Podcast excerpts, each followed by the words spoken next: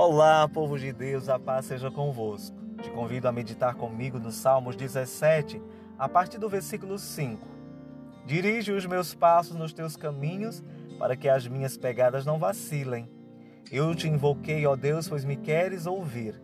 Inclina para mim os teus ouvidos e escuta as minhas palavras. Faze maravilhosas as tuas beneficências, tu que livras aqueles que em ti confiam dos que se levantam contra a tua destra. Guarda-me como a menina do olho, esconde-me à sombra das tuas asas, dos ímpios que me oprimem, dos meus inimigos mortais que me andam cercando. Versículo 15: Quanto a mim, contemplarei a tua face na justiça, eu me satisfarei da tua presença quando acordar. Graças a Deus. Louvado seja o Senhor que nos dá a oportunidade de clamarmos a Ele, de pedirmos da Sua proteção, de confiarmos na Sua justiça. O salmista pede: Dirige os meus passos nos teus caminhos para que as minhas pegadas não vacilem. O nosso desejo deve ser realmente esse: pedir a Deus que nos conduza pelo caminho da retidão e da obediência pelo caminho da salvação que nos conduz à vida eterna, que nos conduz à presença do próprio Jesus Cristo. Para que as nossas pegadas, os nossos passos, os nossos pés não vacilem, nem se desviem para o mal. Por isso a oração não deve sair dos nossos lábios. Seja uma oração simples, ou seja a oração mais bonita que nós conseguirmos entregar, devemos falar com Deus. Devemos entender que jamais devemos deixar de clamarmos ao Pai. Não podemos deixar de entregar ao Senhor a nossa oração de gratidão e também apresentar diante dele as nossas necessidades, as nossas súplicas, as nossas limitações. Porque o Senhor nos escuta. Os seus ouvidos estão inclinados, atentos a ouvir o nosso clamor. Ele escuta cada uma das nossas palavras. E o melhor é que ele nos responde com amor maravilhoso. E nos responde com salvação. Pois aqueles que se levantam contra nós estão se levantando contra o próprio Deus.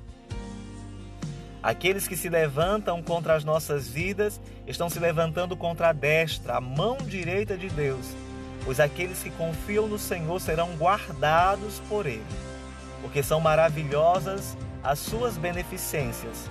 A bondade do Senhor está sobre a nossa vida. E Ele nos guarda como a menina do olho, como alguém que Ele ama muito, como alguém que Ele deseja que esteja perto dele sempre, como alguém que Ele tem o prazer em ajudar. Ele nos esconde debaixo das suas asas nos protegendo de toda a opressão, de todos os inimigos que se levantam tentando nos matar, tentando nos destruir. Mas devemos andar em retidão. Devemos buscar a presença do Senhor, pois Ele nos guardará dos ataques maus. Ele nos livrará do homem violento, daquele que está ao nosso redor tentando nos destruir. Não importa qual momento difícil você está vivendo, não importa qual é a pessoa que se levanta contra inimigo, contra você como inimigo. Importa que Deus sempre estará contigo. E é preciso você prevalecer. É preciso você ter persistência. Nunca desistir. Acreditar que mesmo quando você vier à sepultura, ainda assim haverá esperança. Porque quando Jesus te trouxer novamente até a presença dele, no dia do juízo final, do julgamento final, você contemplará a face do Senhor, contemplará a justiça do Senhor, contemplará a correção do Senhor sobre a vida, sobre aqueles que não praticaram a bondade.